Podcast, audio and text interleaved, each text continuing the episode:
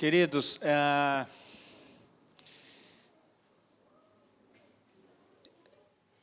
eu cresci numa igreja em que era muito comum, em quase todos os cultos, a gente ouvir testemunhos, né? Então, hoje, quando Talita estava testemunhando, eu fiquei lembrando, né? Nossa.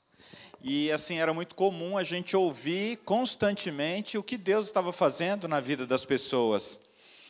Na tradição reformada, na tradição mais batista presbiteriana, é, não é muito comum, às vezes a gente fica assim, né? Mas, queridos, vocês já pensaram quantas coisas acontecem na vida uns dos outros, na vida de vocês, e a gente nem fica sabendo? Em termos de mudança, em termos de transformação, em termos de, do, do, do, que Deus está comunicando a cada um de vocês, né? É que na nossa tradição o culto, ele inclusive ele é previsto, né? Assim, ó, tem que durar tanto tempo. E aí a gente fala, valendo, Deus, ó, corre e faz alguma coisa, porque daqui a pouco o culto vai acabar. E para mim, ouvir aquilo que Deus está fazendo na vida da Talita e poderia ser na vida de muitos de vocês, eu fiquei pensando, Deus, e agora? O que eu vou pregar? Porque é, a palavra prática já foi dada. Já foi dada. E eu vou para o seminário, aprendo a fazer aquele sermão de 30, 40 minutos, 40 por minha conta, né? Eles pedem para que eu pregue 10.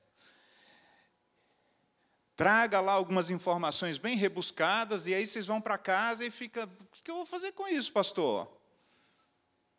Aí uma filha de Deus, que está sendo tocada e mexida por Deus, vem e fala: Ó, oh, está acontecendo isso aqui. Isso aqui é a mudança, isso aqui é a transformação. E eu fico, Senhor, eu creio que quando a gente lê a palavra, o Senhor sempre fala algo mais conosco. Então, por favor, abra comigo a Bíblia em, no Evangelho de João. No Evangelho de João, no primeiro capítulo, no verso 35.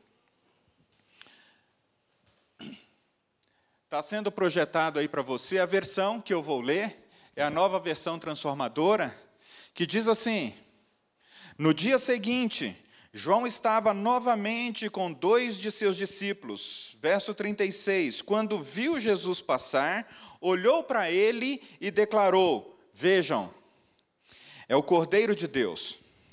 Ao ouvirem isso, os dois discípulos de João seguiram Jesus. Jesus olhou em volta e viu que o seguiam. O que vocês querem? perguntou. Perguntou. Eles responderam: Rabi, que significa mestre, onde o Senhor está hospedado? Venham e vejam, disse ele. Eram cerca de quatro horas da tarde quando acompanharam até o lugar onde Jesus estava hospedado e passaram o resto do dia com ele. André, irmão de Simão Pedro, era um dos dois que ouviram o que João tinha dito e seguiram a Jesus. André foi procurar seu irmão Simão e lhes disse: Encontramos o Messias, isto é, o Cristo. Então André levou Simão para conhecer Jesus. Olhando Jesus para ele, disse: Você é Simão, filho de João, mas será chamado Cefas, ou, em outra versão, pedra, né? Pedro, que significa pedra. No dia seguinte, Jesus decidiu ir a Galiléia, encontrou Filipe e lhe disse: Siga-me. Filipe era de Betsaida, cidade natal de André e Pedro. Verso 45: Filipe foi procurar Natanael e lhes disse: Encontramos aquele sobre quem Moisés na lei e os profetas escreveram. Seu nome é Jesus de Nazaré, filho de José. Vamos orar mais uma vez, Pai. Nós cremos, Senhor, que a tua palavra ela é vida Cremos que a tua palavra também traz ensino e direção. E pedimos, ó Deus, fala, Senhor, conosco ainda nessa manhã. O Senhor já falou profundamente por meio dos cânticos, da leitura que foi feita, por meio, Senhor, desse testemunho precioso da Talita. E nós pedimos, Senhor, fale um pouco mais conosco, é, em nome de Cristo Jesus, para que o teu nome receba maior honra e maior glória. Amém. Queridos, por que, que nós estamos insistindo nas últimas semanas no tema é, do convite para seguir a Jesus? Seguir a Jesus no caminho do discipulado. Foi o que eu falei na semana passada. E eu fiz uma pequena alusão dizendo que a gente pode seguir alguém, ou a gente pode seguir a Jesus por diversas razões, ou por, diversas, é, é, por diversos motivos, né? Eu disse, por exemplo, que numa certa fase da minha vida, é, eu ia à igreja não como um seguidor de Jesus, mas como alguém que minha família levava e dizia: Ó, oh, você tem que ir. E depois, numa determinada fase, eu comecei a seguir a Jesus porque eu havia entregue o meu coração a Ele e dito: Senhor, perdoa os meus pecados. Eu morro de medo de morrer e ir para o inferno. Eu fui criado numa teologia de muito medo do inferno, né? Ó, oh, você morrer agora, e aí o que acontece? Mas ainda não era um convite do amor, não era um convite que exalava graça, não era um convite no qual eu via em Jesus a sua beleza, a sua bondade, a sua misericórdia, não era alguém irresistível para seguir, era alguém que você podia abraçar por causa do medo. Quem é Jesus para você? E aí nós trabalhamos na semana passada, né? Que depois de caminhar um bom tempo com os discípulos, teve um momento que Jesus falou: Será que esse pessoal sabe quem eu sou? E aí, numa conversa à parte, Jesus falou: Olha, o povo por aí diz que eu sou profeta, que eu sou isso, que eu sou aquilo. E vocês? Quem vocês dizem quem, que eu sou? Queridos, responder quem é Jesus para nós é fundamental para quem quer segui-lo seja como alguém que foi apresentado a Jesus no contexto da igreja, seja alguém que foi apresentado a Jesus no contexto de uma grande dificuldade, não importa. Eu queria dizer, queridos, que quando a gente tem claramente que Jesus é o Filho de Deus, que Ele é o Salvador, que Ele é não somente o Salvador, mas que Ele quer ser o Senhor e participar de cada aspecto da nossa vida, nós estamos sendo sondados e convidados pelo Espírito Santo para caminhar com Ele de maneira diferente. Queridos, é, é a, a participação no culto, a participação no louvor, a participação nas atividades da igreja tem o seu lugar, tem a sua importância. Tem pessoas que caminharam a vida inteira com Jesus a partir do culto. Mas muitas igrejas têm percebido que a nossa relação com Deus, quando ela está baseada apenas no culto de domingo, ou em alguma outra atividade religiosa durante a semana, ela torna-se insuficiente ou ela aparenta ser insuficiente para uma vida mais profunda, para uma vida mais próxima, para uma vida mais centrada em Deus. Faz sentido para você isso? Faz sentido? O movimento de Jesus, irmãos e irmãs, começou com Jesus caminhando pela Galiléia, por aqueles lugares em que ele falava: Ô Fulano, vem e segue-me. E depois esse movimento entrou para dentro das casas e para dentro dos templos, e de alguma maneira ele foi sendo é, é, é, institucionalizado ao ponto de que as pessoas não mais seguiam a Jesus a partir de um movimento do Espírito Santo no qual ele podia dizer: olha, vá na casa de Fulano e ora pelo Fulano, olha, passa na casa de Beltrano, olha, você encontrou alguém na rua com faminto, alimente essa pessoa. Essas coisas sumiram da nossa, do nosso dia a dia, porque a nossa vida ficou centrada no templo. Então, esse, esse discipulado a partir da igreja, um estudioso diz que é um discipulado vertical no qual as pessoas recebem a palavra e aí, de alguma maneira, elas recebem a palavra de Deus dizendo assim: agora você vá para a sua casa ou vá para a sua semana e arruma um modo de você aplicar essas coisas. E a gente sabe, né, queridos, que a maioria de nós Há uma pesquisa que diz que 97% das pessoas, de tudo aquilo que elas ouvem, elas não têm autonomia para colocar em prática. Apenas 3% das pessoas são ah, autodidatas. Elas pegam um ensino e correm e querem aplicar aquilo. De alguma maneira isso acontece na igreja. Poucas pessoas recebem o ensino na igreja e dizem assim: eu vou descobrir um jeito de colocar isso em prática. Eu vou ver como é que funciona esse negócio de orar por uma pessoa enferma. Eu vou ver como é que é esse negócio de falar para uma pessoa do amor de Cristo.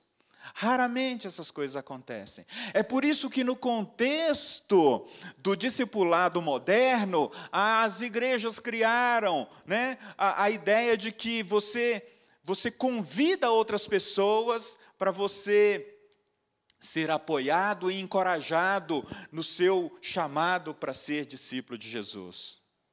É por isso que é, a gente diz para você: olha, você, tá, você quer crescer mais em Jesus? Então venha.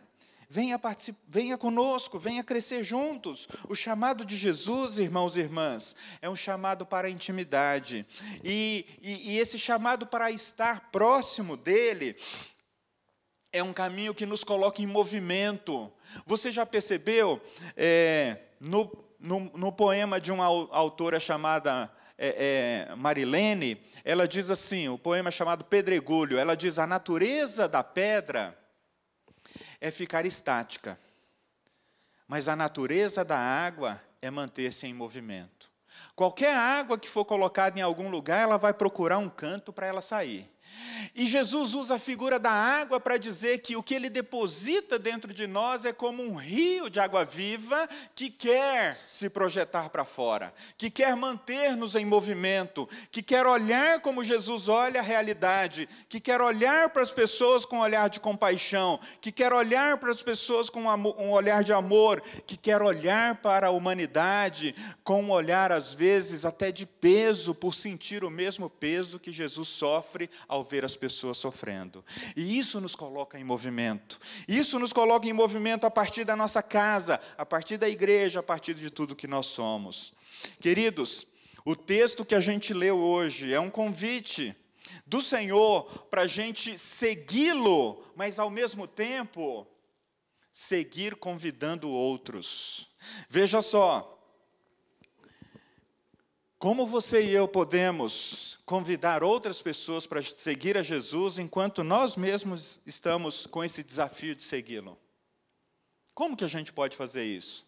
Primeira coisa, a gente precisa avaliar se, se, se eu mesmo, se você mesma já encontrou a Cristo. Você não pode convidar alguém para seguir uma pessoa que você não conhece. Eu não posso convidar alguém para seguir alguém que eu não conheço. O verso 35 e 36 do capítulo que a gente leu diz o quê? Diz que no dia seguinte, João estava ali com dois dos seus discípulos e quando ele viu Jesus passar, ele olhou e declarou: Vejam, ele é o Cordeiro de Deus. Ele é o enviado de Deus. Ele é aquele que veio para tirar o pecado do mundo. Queridos, é interessante que o contexto desses dois versos, lá no verso 19, se você manter a sua Bíblia aberta, alguns sacerdotes enviaram fariseus para verificar qual era a identidade de João Batista, o profeta. E no verso 20 eles disseram: Você é o Cristo? João Batista falou: Não, gente, eu quero, eu quero falar a verdade com vocês, eu não sou o Cristo.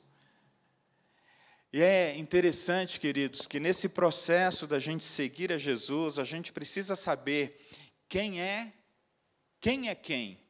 Quem é que está chamando e quem é que está seguindo. Quem é que está apontando o caminho. É Cristo quem nos chama, é Ele quem aponta o caminho. E João Batista poderia até pegar um pouco da fama ali e dizer: Olha, eu sou. Eu não sou Jesus, mas eu sou um dos grandes ali. Ele diz: Não, eu sou aquele que estou preparando o caminho para ele. Eu estou aquele, eu sou aquele que estou preparando o ambiente. Mas esse Jesus, eu não sou digno nem de desatar ou desamarrar as sandálias dos seus pés. E é interessante, queridos, que desde os primórdios da humanidade, as pessoas, elas, elas, elas querem algum tipo de contato com uma divindade. E é interessante também que é possível que as pessoas até digam que todas as religiões apontam para o mesmo lugar ou falam do mesmo Deus. No entanto, queridos, a sabedoria bíblica, ela vai dizer que há, que há um só Deus revelado na pessoa de Jesus Cristo. E a sua expressão mais exata apareceu em Jesus, um homem de Nazaré, um homem é, valoroso em obras, um homem cheio de compaixão, cheio de bondade e também de perdão, ao ponto dos religiosos da época perguntarem: quem é esse que diz que pode perdoar pecados? E então o pessoal foi meio que tateando e falando: hum, se ele pode perdoar pecados, ele então é o próprio Deus. Ele é o Filho de Deus. Queridos, o que foi nos mostrado na pessoa de Jesus Cristo é um Deus cheio de amor que nos convida para segui-lo. Mas é interessante que no verso 23, João responde com as palavras de Isaías, dizendo: Olha, eu estou aqui preparando o caminho do Senhor. Seguir a Jesus para nós hoje, queridos, é, é fazer esse trabalho de preparar o caminho do Senhor, de apontar para Jesus. As pessoas estão tateando, procurando uma religião para se sentirem bem, as pessoas estão procurando uma religião para, para terem paz, segurança. Nós estamos preparando o caminho para que as pessoas enxerguem a Jesus enxerguem o Senhor, o enxerguem como ele de fato é. E Deus está muito interessado nisso, queridos. Eu sou aquele que veio apontar para Jesus, disse os discípulos, o, o João, o profeta. Queridos, nós precisamos ter clareza a respeito de quem Jesus é e de quem nós somos. Nós somos esses que precisam apontar para Jesus. Nós falamos de quem nós conhecemos. Raramente a gente consegue falar claramente de alguém que a gente não conhece. Faz sentido, amados? A natureza de Jesus é de que a gente só pode falar realmente dele a partir do momento que ele passa a fazer parte de, de, forma tão significativa da nossa vida que as pessoas não, não têm dúvida quando a gente fala a respeito de quem ele é. A gente, não tem dúvidas a respeito de quem esteve com Jesus. É interessante que, certo momento, quando Pedro foi ah, ter, interrogado pelos que estavam ali para aprender a Jesus, eles disseram: Olha, você é um deles. E aí Pedro disse: Não, eu não sou. Ele disse: Não, você é um deles porque você se porta como um deles, você fala como um deles, você, você está entre eles. Ah, queridos, no chamado nosso para seguir a Jesus, as pessoas não verão na nossa fisionomia que nós estivemos com Jesus, mas elas verão nos nossos gestos, nos nossos atos, nas nossas atitudes e na maneira como nós direcionamos a nossa vida e tudo aquilo que nós somos. Então, amados, João até disse que não conhecia pessoalmente a Cristo, mas o próprio Deus preparou um caminho para que João conhecesse a Jesus e dissesse: Olha, você que chega no Jordão e batiza as pessoas, vai chegar alguém. E quando ele chegar, você vai ver o meu espírito pousando sobre ele como uma pomba e aí você vai saber que você vai estar diante do próprio Deus, do próprio Jesus encarnado. João, e você vai ter certeza que você é aquele que batiza com água, mas esse é aquele que batizará com o Espírito Santo e com fogo. E aí você vai apontar para os seus seguidores: ó, oh, agora é com ele. Podem segui-lo. Podem segui-lo. Queridos, é o Espírito Santo que nos leva até Jesus. É o Espírito Santo que nos dá uma convicção de que o nosso, o nosso espírito experimentou essa nova vida em Cristo. Ah, é o Espírito Santo também, queridos, que nos leva a esse encontro marcante com o Senhor. E, ao mesmo tempo, a partir desse encontro marcante, ele também coloca em nós um desejo, um querer e uma busca de apresentar Jesus para as outras pessoas. Eu não sei se você já percebeu como que aquelas coisas que mais movem o nosso coração, aquelas coisas que mais nos, nos deixa cheios de entusiasmo, aquelas coisas que mais tomam o nosso tempo e a nossa agenda, é aquilo que a gente fala nas conversas quando a gente está à vontade. Você já percebeu? Eu vou ah, para a casa do meu cunhado e ele gosta de pescar, e ele viaja para pescar, ele passa horas pescando, então é muito raro que ele não fale de pescaria e que ele não queira saber se você não quer ir pescar com ele. É muito raro que você não fale daquilo que o seu coração está cheio. E quando Jesus enche a nossa vida, a gente quer falar para as outras pessoas que Jesus está presente. Você tem orado e pedido a Deus a graça para obedecer o mandamento de apresentar Jesus aos outros? Queridos, eu, eu confesso que essa não é, é, essa não é uma atitude humana que a gente faz simplesmente assim. A gente faz quando nós estamos cheios disso. A gente faz naturalmente quando o Senhor está tão presente que a gente abre a boca no trabalho e acaba compartilhando um valor da fé, um valor da presença de Cristo. A gente fala em casa naturalmente quando isso está enchendo o nosso coração. A gente fala na vizinhança quando a presença de Jesus está sendo natural em nós. Eu confesso para você que durante muito tempo, quando as pessoas me convidavam para falar abertamente de Jesus, eu tinha meu, meus temores, porque a presença dele ainda não era completa em mim não era cheia. Eu estava tão cheio de outras coisas que a, a, a, parte que Jesus tinha não era suficiente para me dar convicção de falar para as pessoas. Eu conheci a Jesus. Queridos, a segunda coisa que a gente precisa então, não somente avaliar se a gente teve esse encontro com Jesus e se a gente sabe quem Ele é, mas a gente precisa reconhecer que o próprio Deus é quem nos conecta com as pessoas. Aqui diz o texto que os dois discípulos, ouvindo a respeito de Jesus, eles passaram a segui-lo. João não falou, olha, vai lá segui-los, mas eles viram Jesus passando e eles disseram, a gente vai seguir a este.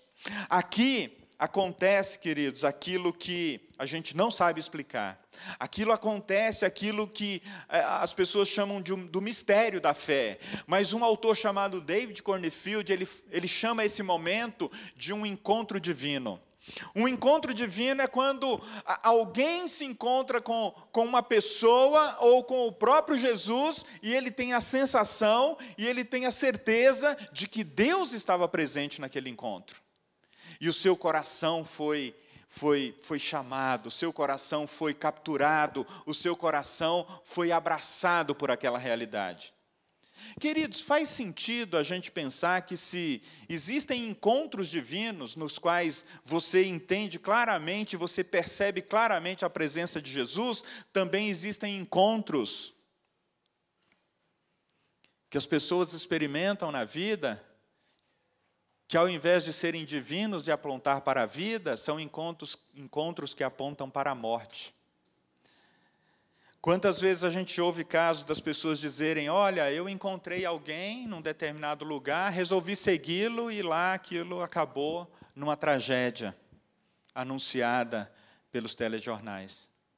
O encontro divino é um encontro de vida. É um encontro no qual muitas vezes você não sabe explicar, mas você tem certeza que Deus está te chamando para segui-lo. E às vezes Deus está te chamando para segui-lo através de uma outra pessoa. Ninguém pode obrigar ninguém a seguir ninguém, mas essa realidade acontece consciente ou inconscientemente. Nós seguimos pessoas nas redes sociais. Nós seguimos algum tipo de padrão, nós nos interessamos por algum tipo de personalidade. E a Bíblia diz que quando Jesus aparece na vida das pessoas, ele chega de maneira irresistível ao ponto das pessoas quererem largar tudo e segui-lo. Os dois discípulos seguiram a Jesus. Jesus olhou para eles e falou: O que vocês querem? O que vocês querem?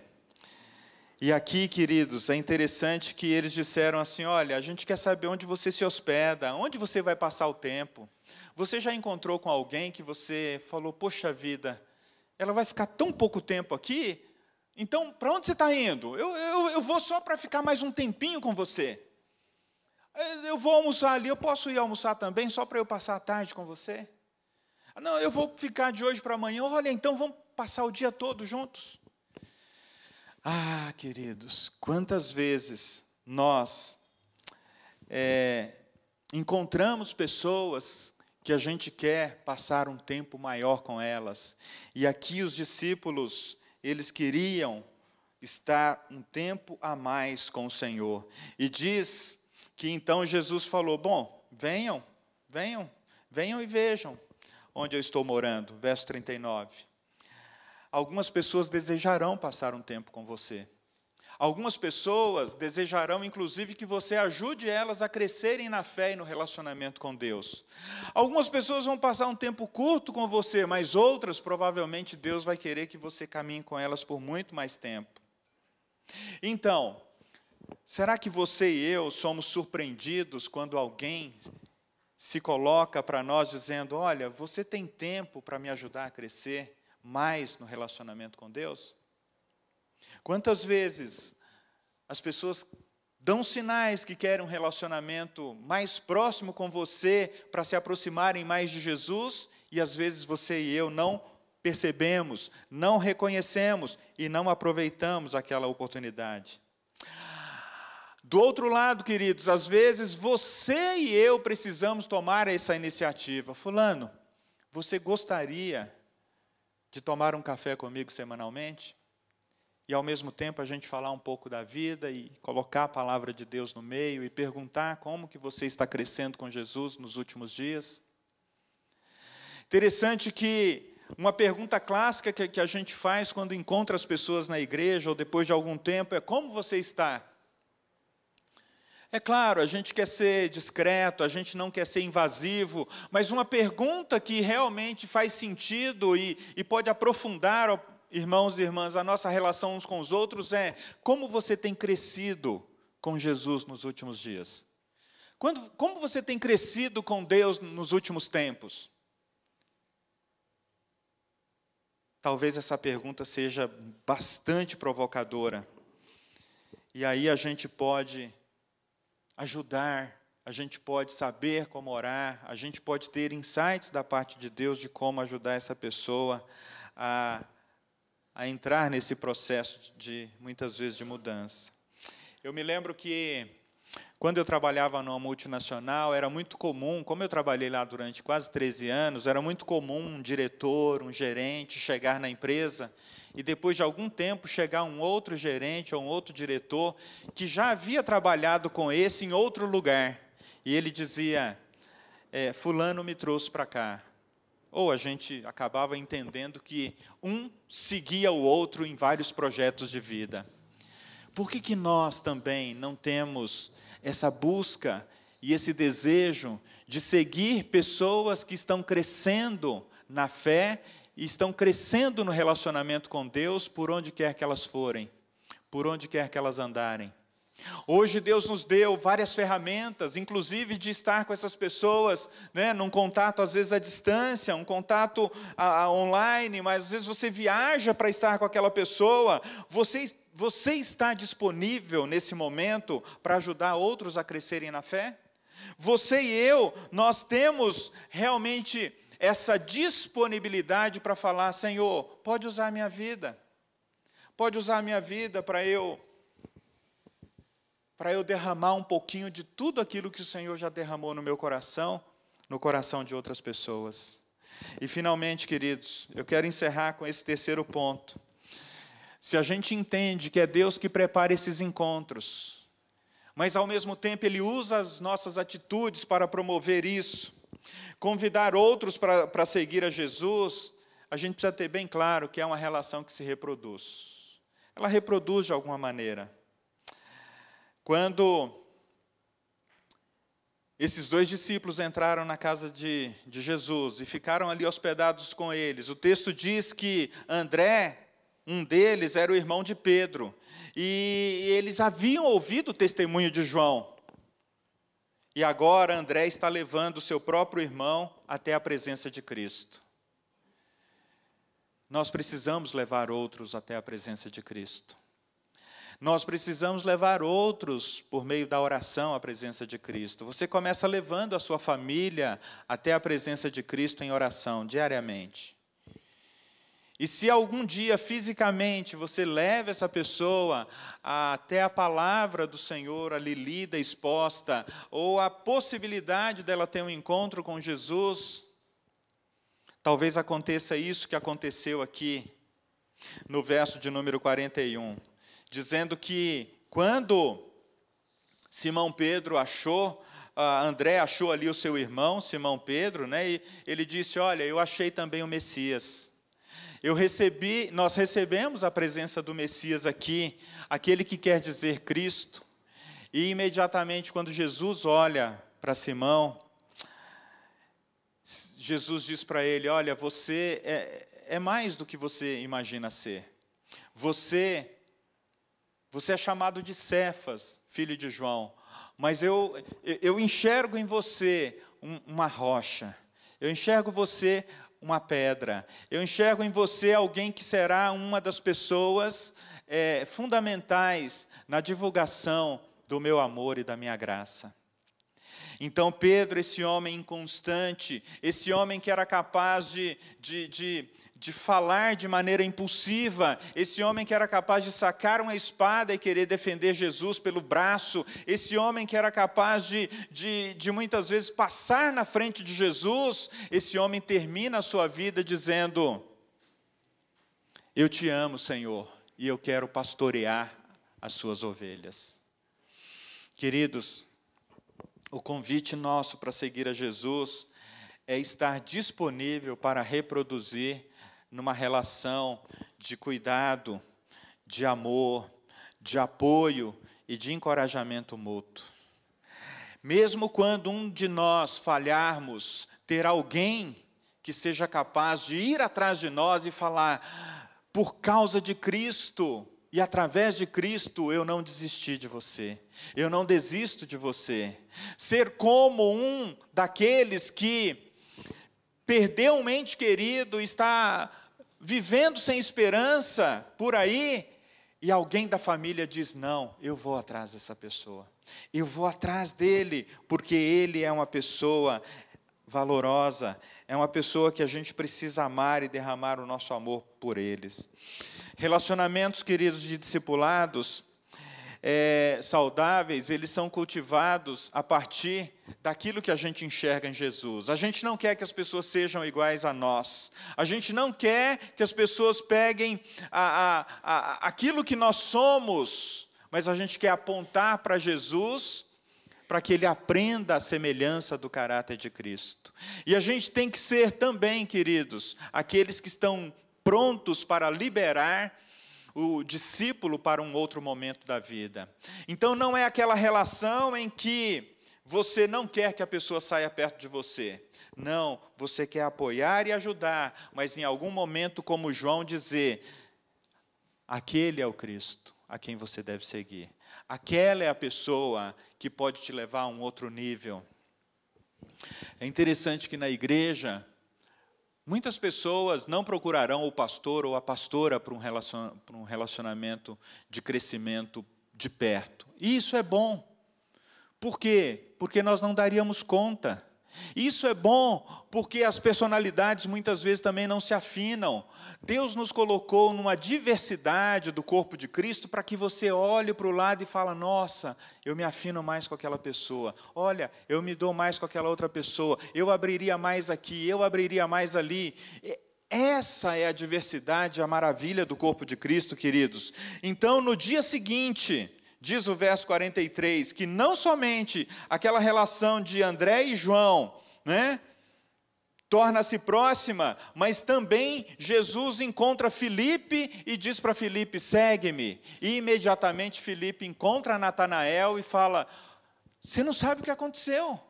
Eu encontrei o Messias, aquele que, que se falava na lei, aquele que se falava nos profetas, aqueles que os nossos pais, os nossos avós esperavam. E Natanael começa também a seguir a Jesus. E quando Jesus encontra Natanael, diz para ele: Olha, eu sabia que você ia encontrar Felipe. Eu vi você sentado lá debaixo daquela árvore. E aí, Natanael, você é o filho de Deus. Você é o rei de Israel.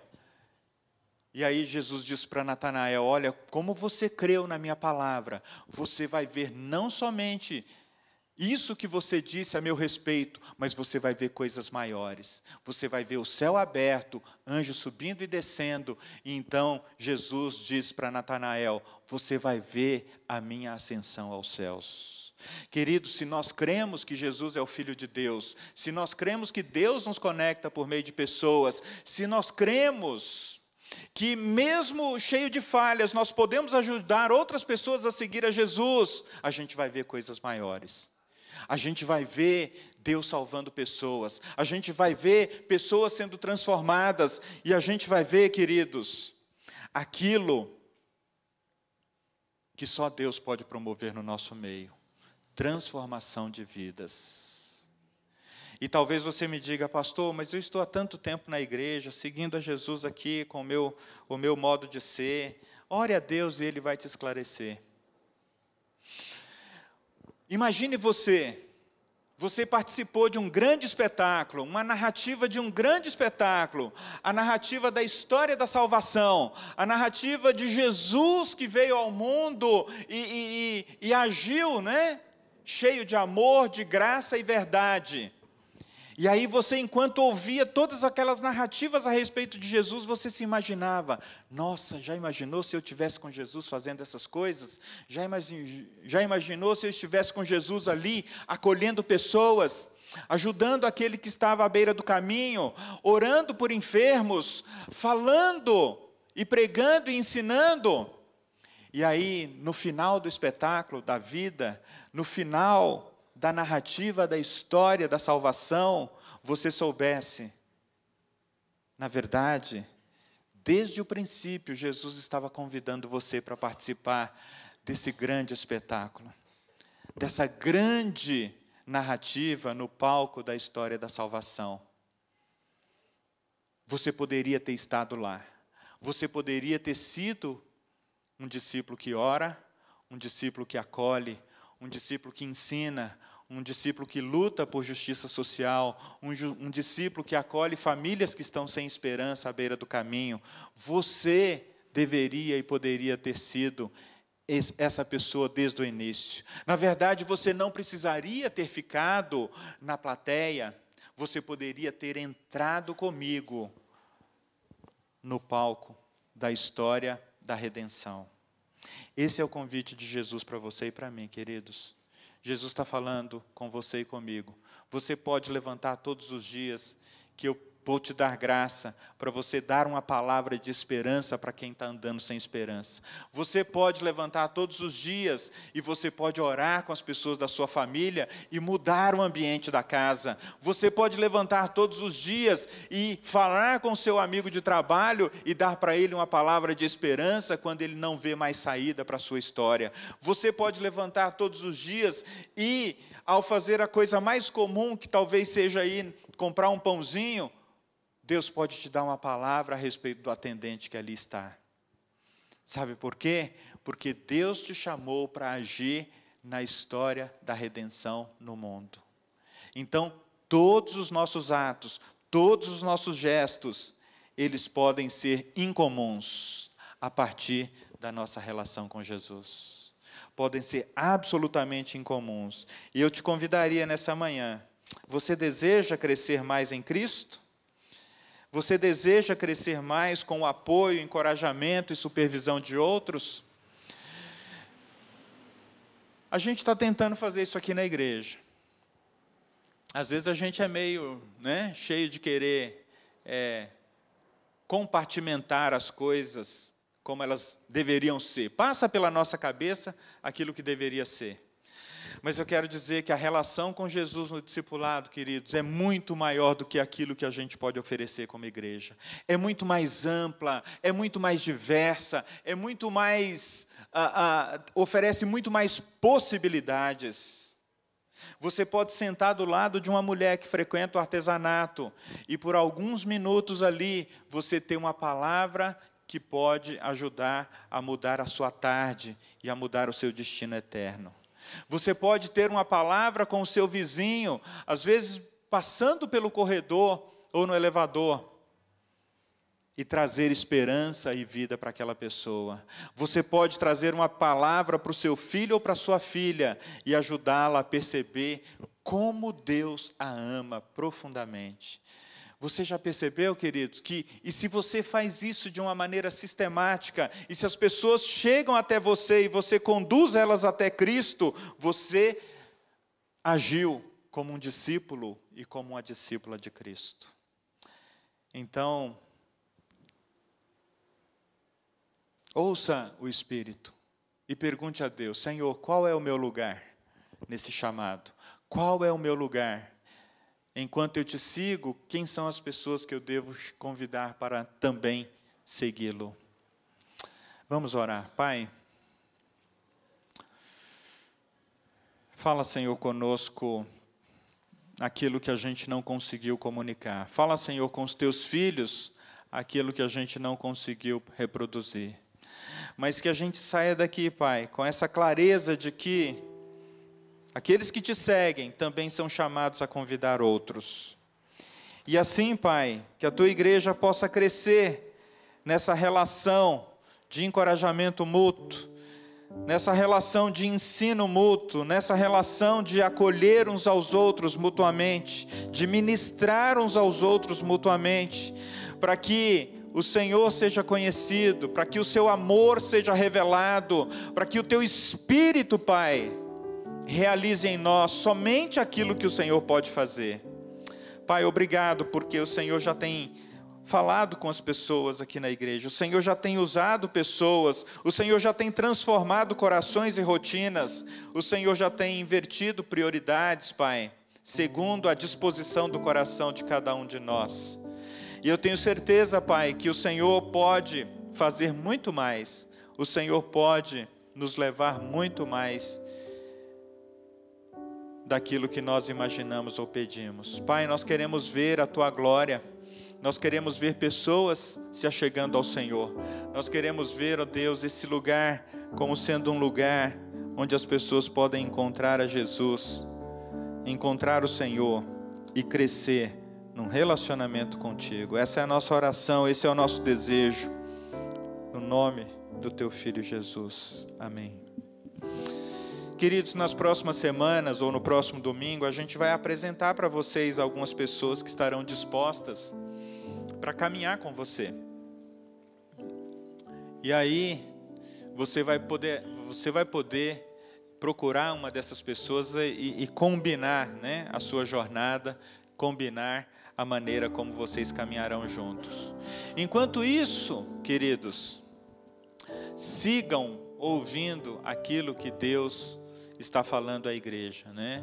A palavra de Deus diz que a gente deve ouvir aquilo que o Espírito diz à igreja, aquilo que o Espírito Santo está falando com cada um no momento em que você tem vivido. Nós vamos ouvir um cântico.